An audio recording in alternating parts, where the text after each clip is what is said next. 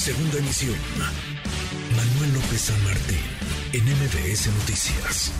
Atención al reclamo ciudadano. A lo largo y ancho del país tomamos la decisión de establecer un gobierno de excepción orientado a restablecer el Estado de Derecho y la democracia, a cuyo efecto se dictan las siguientes medidas. Disolver temporalmente el Congreso de la República e instaurar un gobierno de emergencia excepcional convocar en el más breve plazo a elecciones para un nuevo Congreso con facultades constituyentes para elaborar una nueva constitución en un plazo no mayor de nueve meses. Imagine ser Pedro Castillo, a quien escuchábamos. Por la mañana disolvió el Parlamento, disolvió el Congreso peruano, pero al Congreso eso no le importó, se lo brincaron, al mediodía depusieron a Pedro Castillo y esta tarde el expresidente del Perú ya está detenido. Stephanie Enaro, experta en geopolítica. Stephanie, ¿cómo estás? Muy buenas tardes. Manuel, muy buenas tardes. Pendiente de lo que está ocurriendo en Perú, porque amanecieron con un presidente y van a anochecer con otra nueva presidenta, y este es el culmine de la crisis política que el Perú ha venido experimentando en los últimos 16 meses. ¿Qué cosa? A ver, ayúdanos a entender, Stephanie, ¿qué está pasando en, en Perú? Porque uno revisa lo que sucede en los últimos meses y sí hay mucha convulsión, pero nos asomamos a lo ocurrido en los últimos años y tenemos a cuatro o cinco presidentes, expresidentes detenidos. ¿Qué pasa en Perú, Stephanie? Así es, Manuel. Mira, con lo que acaba de ocurrir hoy ya serían siete presidentes en los últimos seis años para Perú, eso es más de uno por año. Y lo que está ocurriendo con Pedro Castillo en este momento tiene que ver primero con eh, las investigaciones que la Fiscalía ha realizado en torno a personas relacionadas con corrupción.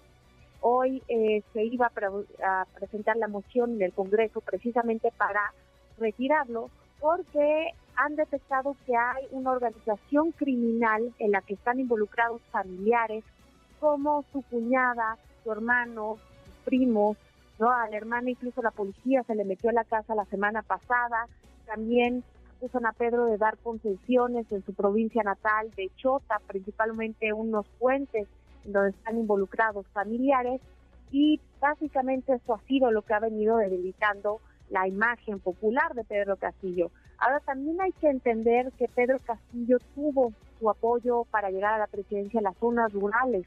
Hoy esas zonas se están revelando ante lo que consideran que no es democrático, porque él quería disolver el Congreso justamente 30 años después de que Alberto Fujimori lo haya hecho y también poner un toque de queda a las 10 de la noche que hubiera terminado a las 4 de la mañana del día siguiente y por eso los peruanos se rebelaron, aparte de que ya no lo consideran con la suficiente autoridad moral para seguir al frente de su país.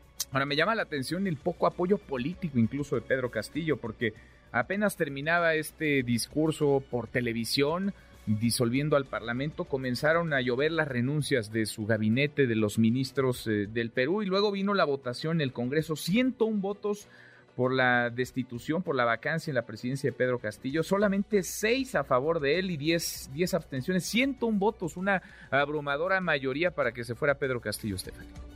Así es, Manuel, y este es un declive que se venía se venía viendo desde hace ya varios eh, varios momentos porque había mucha duda si Pedro Castillo iba a lograr terminar su sesión en el 2026 y hoy ya vimos que no y el descalabre que tuvo hoy fue por escalones porque precisamente él anuncia esta decisión y los primeros ministros que renuncian son el ministro de Defensa y el ministro del Interior, por lo cual este toque de queda no hubiera podido ser puesto en práctica porque faltaban esos dos eslabones de la cadena de gobierno y ahora este poco apoyo político tiene que ver con la reestructuración eh, política por la que está pasando Perú, en donde están intentando salvar una democracia en declive. Las elecciones peruanas donde gana Pedro Castillo fueron realmente delicadas.